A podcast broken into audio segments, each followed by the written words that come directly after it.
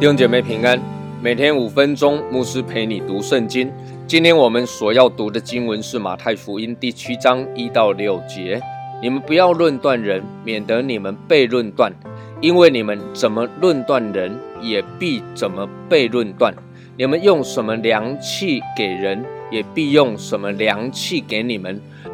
为什么看见你弟兄眼中有刺，却不想自己眼中有梁木呢？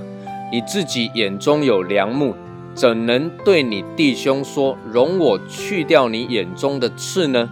你这假冒为善的人，先去掉自己眼中的梁木，然后才能看得清楚，去去掉你弟兄眼中的刺。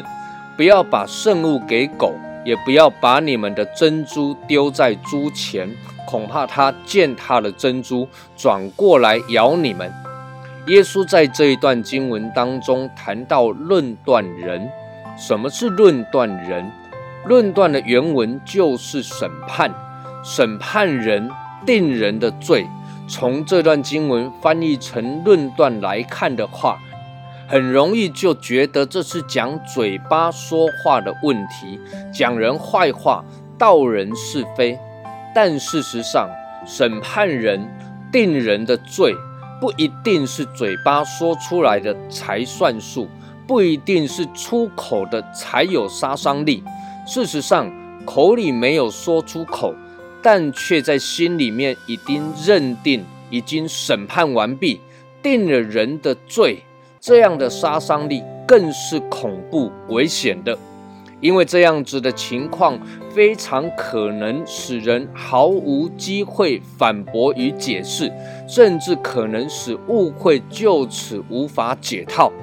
亲爱的弟兄姐妹，尤其在教会当中，这样的情况更是常见。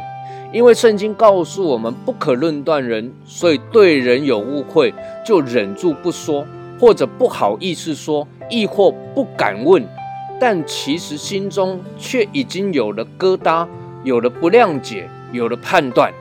各位，这就是已经在心中审判了人，定了人的罪。耶稣第六章提到说，不是杀人才犯罪，心中对人怀恨就是犯罪；不是与妇女行淫才是犯罪，而是心中对妇女有邪念就是犯奸淫。同样的。这里所提到的论断、审判、定人的罪，不是说出口才算论断，其实心里面审判人，已经对人贴了犯罪的标签，这也就是论断人了。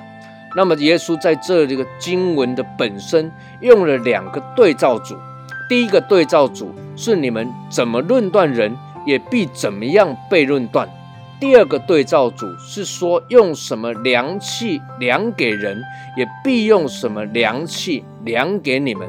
这两个对照组，第一部分谈到的是我们怎么对待别人，第二个部分却不是提到人怎么对待我们，而是谈到神怎么对待我们。也就是说，神如何判断量给我们呢？取决于我们如何对待别人。